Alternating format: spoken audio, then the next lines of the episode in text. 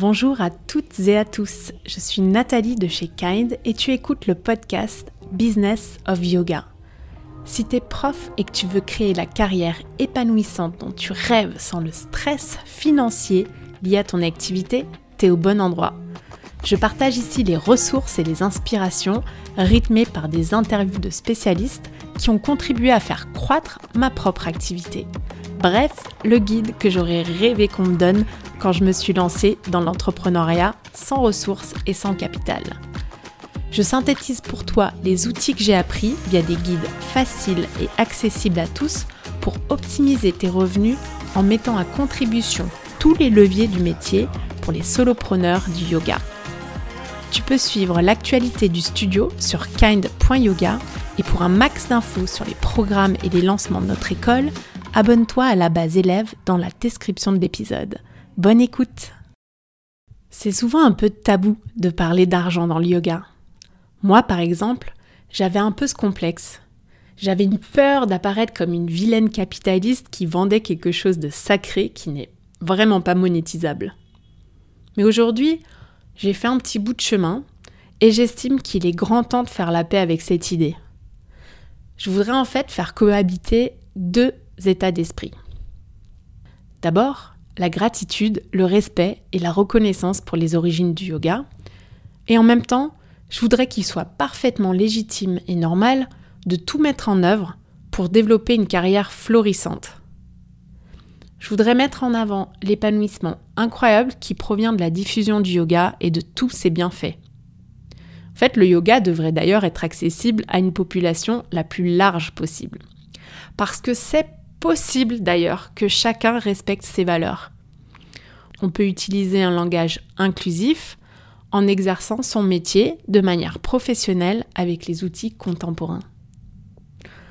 Pour certains, la philosophie du yoga peut sembler bien éloignée des stratégies de communication et de marketing, et d'autant plus d'ailleurs si par exemple on plaque tout et qu'on quitte un métier pour se consacrer à l'enseignement.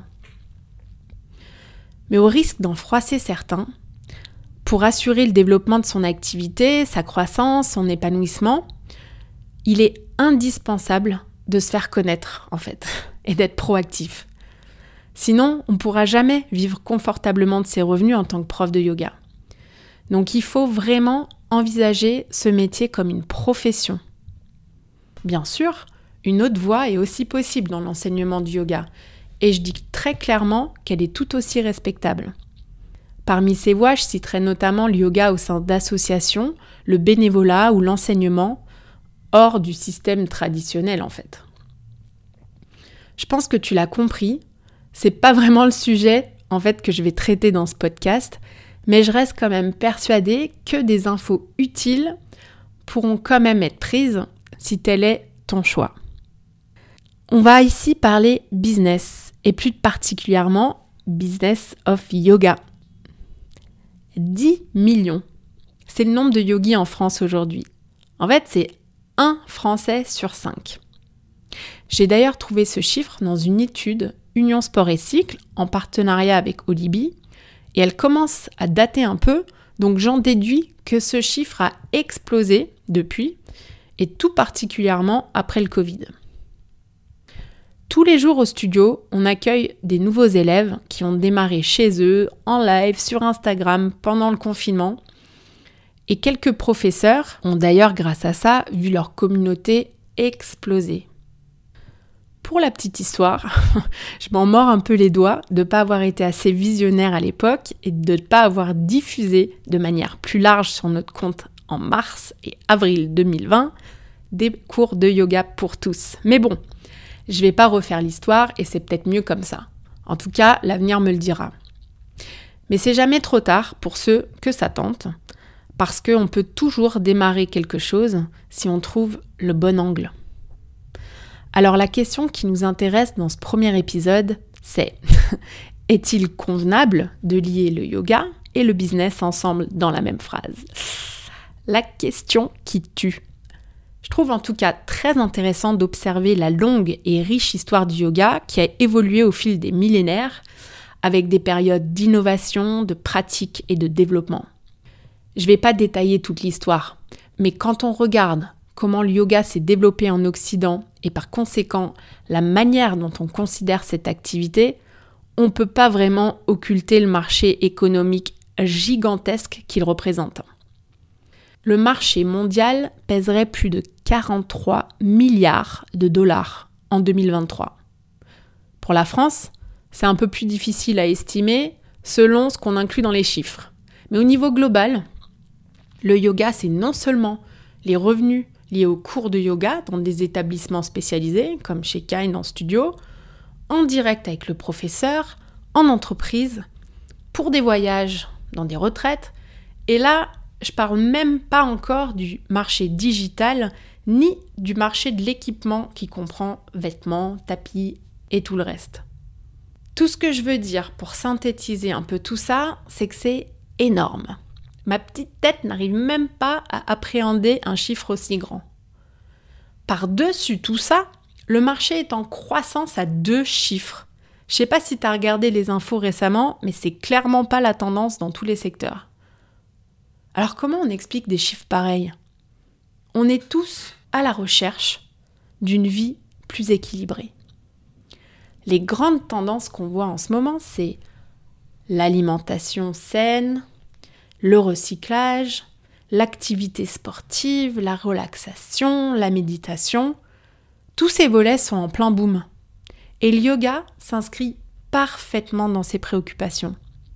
Comme je le disais, le marché est en pleine explosion et le yoga est partout, dans les studios, à la maison, en entreprise, dans les écoles, les hôtels, les hôpitaux, les festivals, même sur les plages et directement sur mon téléphone si j'ai envie. Ces dernières années, on observe aussi, d'un autre côté, une certaine glamourisation, je sais pas si ça se dit, mais tu vois ce que je veux dire. Et c'est pour le meilleur et aussi pour le pire. on voit des stars qui se convertissent en profs de yoga ou des profs qui deviennent stars. sur les réseaux sociaux, alors là, tout s'est emballé. Les yogis jouent sur l'image et ça marche. Les marques développent leur ligne yoga et distribuent des vêtements, des accessoires partout. Je dis pas que c'est mal, je fais simplement un constat. Pour couronner le tout sur le marché, pratiquer le yoga n'a jamais été aussi facile d'accès grâce à la digitalisation des profs, des marques et l'émergence du e-learning. On voit des plateformes partout, des Zooms, les profs qui proposent leurs cours en direct, live, en replay, en VOD. Et ce phénomène s'est amplifié encore après le Covid, ce qui a d'ailleurs entraîné la fermeture temporaire des studios et des salles de sport et profité à tout un autre volet du marché. Mais la conclusion, c'est quoi? C'est que la demande sur le marché est très forte. On peut d'ailleurs toujours choisir dans la vie de voir le verre à moitié vide, mais pour moi, ça sera le verre plein, systématiquement. Le yoga est un nouveau secteur avec peu de règles, certes, avec son lot d'incohérences, certes, avec une énorme concurrence, certes encore, mais c'est aussi un marché extrêmement porteur et en très grosse croissance. C'est hyper positif. De la place, il y en a. Et on est au début de l'histoire.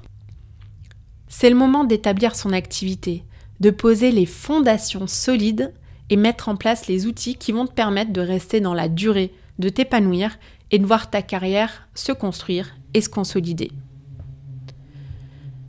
Derrière ce marché en plein boom, comme on l'a vu, il y a surtout en fait des êtres humains qui entreprennent, des professeurs ou des studios. Et souvent, le métier est choisi par passion le développement et la diffusion d'une pratique tellement riche pour le bien-être physique et mental.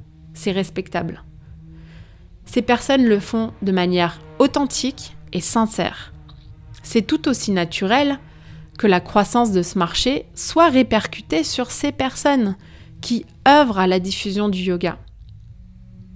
Alors pour tirer un revenu décent de son métier, il faut envisager le yoga comme un métier professionnel et surmonter le tabou de mentionner les mots chiffre d'affaires, rentabilité, monétisation, parce que, en fait, c'est pas des gros mots. Et le faire ne veut pas dire que tu vends ton âme au diable. Quand je tape sur Google le salaire moyen d'un prof de yoga, je vois 1700 euros net en moyenne. En fait, c'est entre 1350 euros en début de carrière et 3000 euros pour une carrière avec une importante communauté. Je m'engagerai pas vraiment sur la fiabilité de cette source d'ailleurs, mais ce chiffre euh, ne me plaît pas du tout. Je sais, pour l'observer au quotidien, que d'autres revenus sont possibles. Alors soyons honnêtes, hein, il y a très peu de CDI en tant que prof de yoga, et la très vaste majorité des personnes sont en statut de micro-entreprise. Donc comme tu le sais déjà, il faut prévoir les charges, la protection sociale, la mutuelle, la prévoyance, la retraite en individuel. Et la réalité, c'est que pour beaucoup, et peut-être pour toi aussi, le métier de prof de yoga est encore un job un peu précaire. Pour ceux qui s'en sortent financièrement, la vision long terme est très difficile à sécuriser aussi. Un nombre croissant de profs arrive sur le marché du travail et en fait la partie business, bien qu'elle soit présente dans les formations de base, n'est pas vraiment l'axe principal et reste très superficielle. Alors après une formation, les profs sont livrés à eux-mêmes sur tous les aspects. Trouver des élèves, se faire connaître, la comptabilité, le marketing, euh, leur site, les réseaux sociaux. Alors, c'est pour qui ce podcast, au final? Bah, C'est pour toi, prof de yoga, qui est intéressé pour développer ta carrière en tant qu'entrepreneur, et même pour toi qui n'en vis peut-être pas encore à 100% ou confortablement. On va traiter ensemble les piliers différents que j'aimerais aborder, qui sont donc l'entrepreneuriat et le fameux mindset de l'entrepreneur. Je partagerai aussi des guides, étape par étape, que j'aurais adoré qu'on me donne quand j'ai moi-même démarré. Tu pourras aussi écouter des interviews de personnes spécialistes sur des sujets euh, clés, pas pour connaître vraiment leur parcours en détail, mais plutôt pour répondre à des problématiques qui me semblent pertinentes pour toi. Je te ferai part aussi de mes réflexions perso et des stratégies simples et faciles à appliquer, mais surtout les stratégies qui marchent pour développer ton chiffre d'affaires. Souvent, j'ai entendu que les profs euh, se sentaient un peu isolés. Et je veux en fait, via ce podcast, créer un espace d'échange et d'entraide sur les sujets que tu rencontres. Pourquoi je lance tout ça? Alors si tu ne me connais pas encore, je suis Nathalie et j'ai fondé la marque Kind qui a déployé ces dernières années plusieurs activités différentes, au rythme d'ailleurs des tempêtes économiques. Alors pour connaître mon parcours en détail, parce que je ne vais pas développer ici cet aspect, je te recommande vraiment d'écouter mon interview sur le podcast de Ludivine, Ludivine Lepêtre, euh, qui a créé les Yogi Preneurs, podcast que j'adore. Elle m'a interviewé récemment et donc par la même occasion, elle m'a d'ailleurs beaucoup inspirée et donné envie de lancer un podcast. Un podcast, c'est personnel. On y partage des choses, on se révèle et ça m'a toujours beaucoup attirée je m'en faisais une montagne parce que je me disais, l'équipement, l'enregistrement, les éditions, tout ça, ça me semblait complètement hors de mon domaine de compétences. Et pourtant, j'ai en fait récemment pris la décision de suivre un chemin qui m'a toujours profondément appelé, qui est celui de la formation. Je me suis toujours demandé ce que je pouvais faire pour avoir un impact positif dans la vie des autres. J'ai d'abord exploré un peu le management en entreprise. Après, je suis passée par le développement d'une activité dans le service, dans le bien-être, avec mon studio. Et c'est maintenant, avec la transmission de connaissances, que j'ai jamais vraiment osé franchir euh, ce cap-là. Mais maintenant, c'est chose faite, bim, et je célèbre intérieurement. La vérité, c'est que j'estimais pas être vraiment légitime.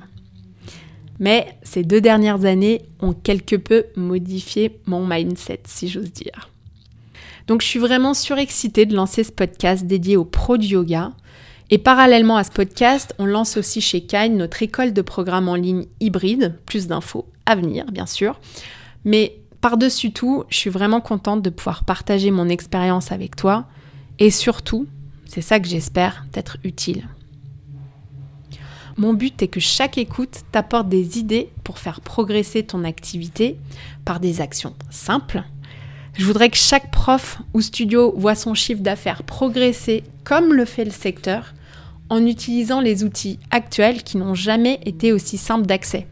Il suffit de les connaître. Tu pourras me retrouver chaque semaine pour un nouvel épisode et t'abonner à notre base pour recevoir directement dans ta boîte mail toutes les ressources que je vais partager avec toi. Tes retours sont vraiment précieux, donc n'hésite pas à me les faire parvenir directement en MP sur Insta. Je suis sur Nathalie Allozen ou alors sur l'adresse contact de l'école school at kind.yoga. Si tu veux suivre le contenu que j'ai créé pour toi sur le business du yoga, je te donne rendez-vous dès la semaine prochaine pour un nouvel épisode. Merci d'avoir écouté cet épisode. J'apprécie tout particulièrement les retours et les commentaires sur ce qui t'a été utile ou non. Laisse-moi un petit mot et une note si cet épisode t'a plu.